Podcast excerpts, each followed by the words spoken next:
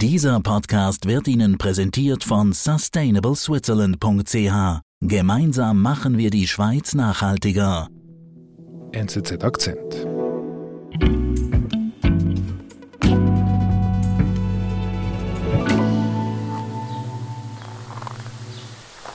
Ivo, wo bist du da? Ich bin in der Südostukraine am Fluss Dnipro, gleich unterhalb der Großstadt Saporizhia. Und wir sind da unterwegs vom Ufer hinunter zum Flusslauf des Dnipro. Und dort steht ein Hobbyfischer, äh, einer von mehreren. Und der ist 63, erzählt, er sei pensioniert gewesen, hat für einen harten Job gehabt und jetzt äh, fischt er halt einfach. Und der steht so auf einer Sandbank und überall auf dem Weg dorthin hat es so Muscheln gehabt, die so knirschen, wenn wir durchgehen. Und das ist halt deshalb, weil dort früher der Fluss war. Sogar früher war dort ein ganzer Stausee. Aber Anfang Juni ist weiter unten im Süden der Staudamm gebrochen und hat die ganze Flusslandschaft massiv verändert. Der Fluss ist jetzt viel schmaler, 100 Meter statt mehreren Kilometer breit. Aber der Fischer ist glücklich. Glücklich? Ja. Warum ist er glücklich?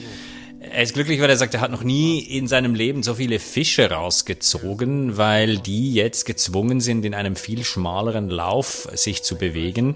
Und da kann er sich an eine gut positionierte Stelle ähm, hinstellen und die rausziehen. Окунь. Окунь хороший.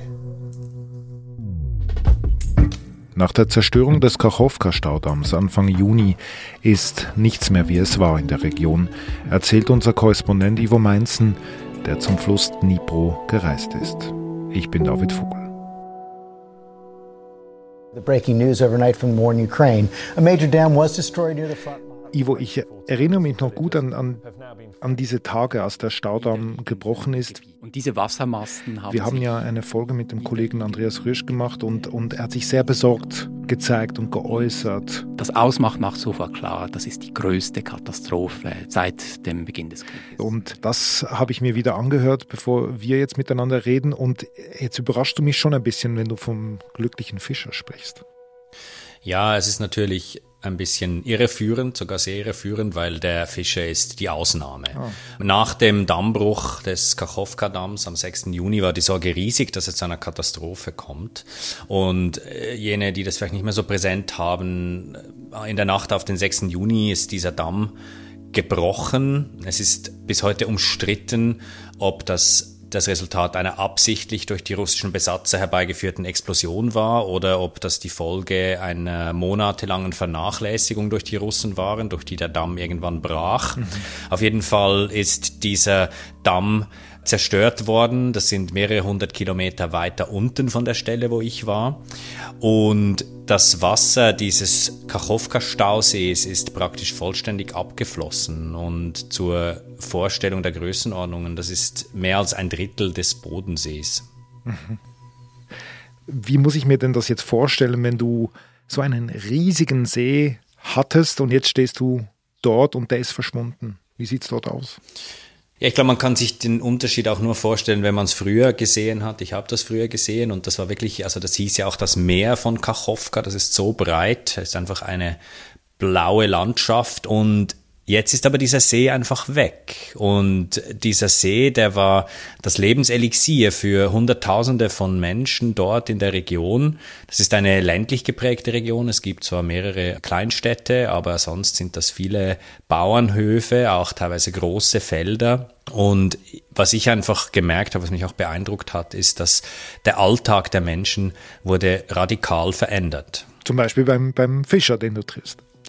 Ja, der Fischer ist eines der wenigen Beispiele, wo das positiv ist. Aber wenn man jetzt zum Beispiel schaut, die Berufsfischer, für die dieser See natürlich ein extrem wichtiger Ort war, die haben ja anders gearbeitet. Die haben Boote gehabt, mit denen sie auf den See gefahren sind. Diese Boote, die stehen jetzt auf Sandbänken mehrere Meter über dem Wasserniveau. Sie durften eigentlich schon seit eineinhalb Jahren eh nicht auf den Fluss aus Sicherheitsgründen, seit der Krieg begonnen hat. Aber vor dem Krieg war das wirklich bedeutsam. Das waren bis zu 2600 Tonnen Fisch pro Jahr, das aus diesem See gefangen wurde. Und jetzt ist der See weg weg und natürlich auch viele der Fische weg. Und die Schäden sind schwer zu schätzen. Ich bin auch nicht sicher, wie verlässlich die Zahlen sind, aber unmittelbar nach dem Dammbruch haben die Ukrainer etwa 300 Millionen Franken umgerechnet geschätzt. Mhm. Und diese Fischer, die sind jetzt zum Teil arbeitslos, ein Teil ist sicher auch geflüchtet. Andere haben vor dem Dammbruch illegal gefischt, aber das ist natürlich heute auch nicht mehr möglich. Mhm. Ist ein, ein ziemlich hartes Schicksal für die Fischer. Was ist eigentlich mit den Leuten, die neben dem Fluss gearbeitet haben, die Bauern zum Beispiel? Diese Region der Ukraine ist eine der wichtigsten Landwirtschaftsregionen, also vielleicht sogar weltweit, weil ja auch viele der ukrainischen Getreide und Mais und andere Landwirtschaftsprodukte werden ja auch exportiert. Mhm. Und diese Landwirtschaft blühte. Das war auch eine dieser sowjetischen Großprojekte aus den 50er, 60er Jahre, wo man wirklich diese eigentlich Steppe in eine Landwirtschaftsregion verwandelt hat durch ein ausgeklügeltes Bewässerungssystem.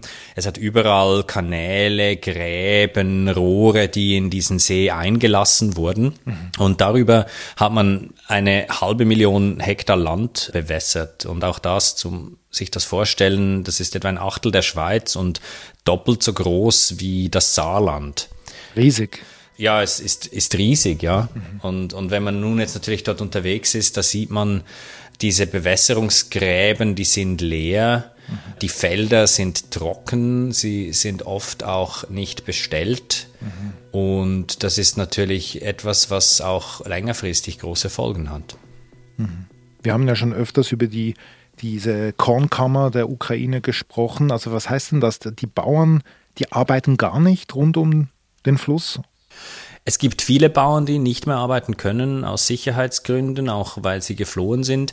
Aber wir haben tatsächlich auch Bauern getroffen, die dabei waren, ähm, die Wintersaat auszubringen. Mhm. Und das sind zwar sehr staubige Felder und zum Beispiel die ganzen Bewässerungsanlagen, die können sie nicht mehr brauchen, aber sie können Dinge wie Raps ansehen und dieser Wintersaat, weil es im Winter mehr regnet, braucht weniger Wasser, weniger Bewässerung, aber es bedeutet auch, dass es halt 30 Prozent weniger Ertrag gibt. Mhm. Und die Frage, was dann im Frühling kommt, wo die Bewässerung dann viel wichtiger ist, äh, die ist sehr ungewiss. Mhm. Was ist eigentlich mit all den Menschen? Du hast ja ganz am Anfang gesagt, doch einige hunderttausend Menschen leben rund um den nicht mehr existierenden Staudamm. Ja, es ist natürlich eine sehr schwierige Situation, weil man hat einerseits den Krieg, man hat die Front, die nah ist, und andererseits hat man in den Städten kein Trinkwasser mehr. Das heißt, die hatten damals das Trinkwasser direkt aus dem Stausee genommen. Ja, die hatten Röhren, die sie ins Wasser gelassen haben. Und da der Fluss jetzt tiefer ist, sind diese Röhren natürlich, liegen die in der Luft. Und das sieht man zum Beispiel in der kleinen Stadt Marhanetz, die hatte 70.000 Einwohner vor dem Krieg. Und dort müssen die jetzt das Wasser tatsächlich über die Eisenbahn bringen. Mhm. Die haben Zisternenwagen, die kommen dahin und das wird dann in der Stadt an verschiedenen Verteilstellen per Lastwagen verteilt. Mhm. Und dort gibt es dann so Kanister, wo das Wasser drin ist. Vieles davon ist sogenanntes technisches Wasser, also was man zum Beispiel zum Spülen brauchen kann. Trinkwasser ist dann noch einmal etwas anderes. Und das heißt, dass die Leute wirklich jeden Tag fast dorthin fahren mit ihren ein bisschen so ruckligen Wägelchen, wo sie so sechs Liter Kanister und Flaschen drin haben und die müssen dann wirklich jeden Liter Wasser den sie brauchen, müssen sie nach Hause bringen und mhm. äh, vielleicht bis in den neunten Stock hochtragen. Mhm. Und wie gehen die Leute damit um, mit dieser Situation? Für die Leute ist das sehr anstrengend, das nagt an der Moral, weil im Sommer ist es heiß und du musst dir dann jeden Schritt in deinem Alltag eigentlich überlegen, ob du das jetzt machen willst, ob du kochen willst heute oder nicht, weil du ja Wasser dafür holen musst. Mhm. Und dazu kommt eine latente Gefahr. Machenetz liegt nur einige Kilometer entfernt vom AKW Saporizhia, das ist russisch besetzt. Da wird immer wieder geschossen, das ist sehr gefährdet. Man hat auch Angst gehabt, dass das kein Wasser mehr hat. Das ist jetzt nicht ganz so schlimm gekommen, aber das hängt wie so eine dunkle Wolke über, über den, dem Leben Leben der Menschen. Und dazu kommen weggeschwemmte Minen, die bewegt wurden jetzt durch dieses Wasser, das abgezogen ist. Und drittens, natürlich wird da doch auch jeden Tag immer noch geschossen. Die mhm. Russen beschießen diese Ufergebiete. Wir sind gleich zurück. Gemeinsam machen wir die Schweiz nachhaltiger. Mit der Initiative Sustainable Switzerland fördern wir eine nachhaltige Zukunft für die Schweiz, unseren Planeten und seine Menschen. Unterstützt von den Partnern BCG, BKW, BMW, SAP, Swisscom und UBS. Wie auch du einen Beitrag leisten kannst, erfährst du unter sustainableswitzerland.ch.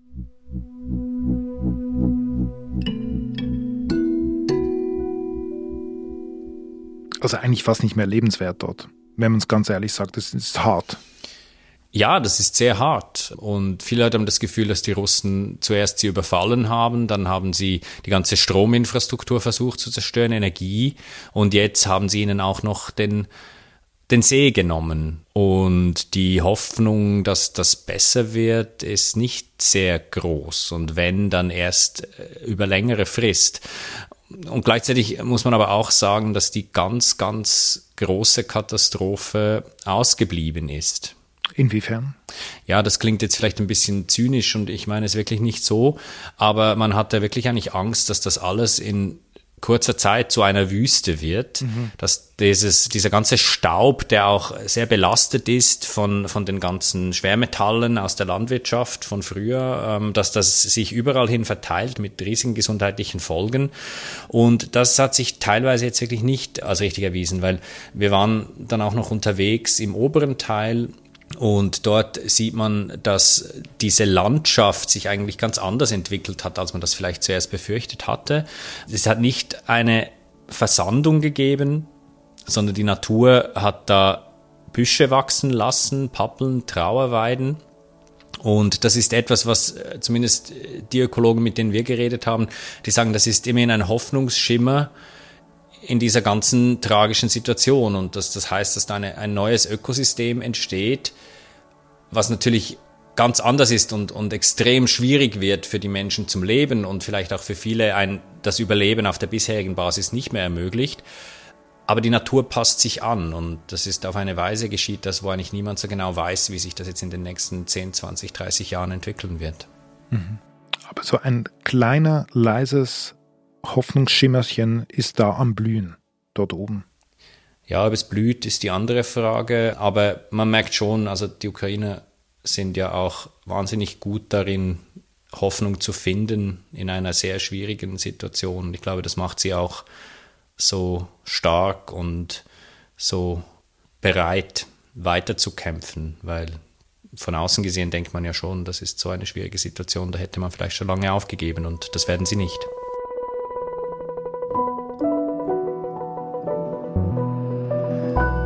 Lieber Ivo, vielen Dank. Danke auch.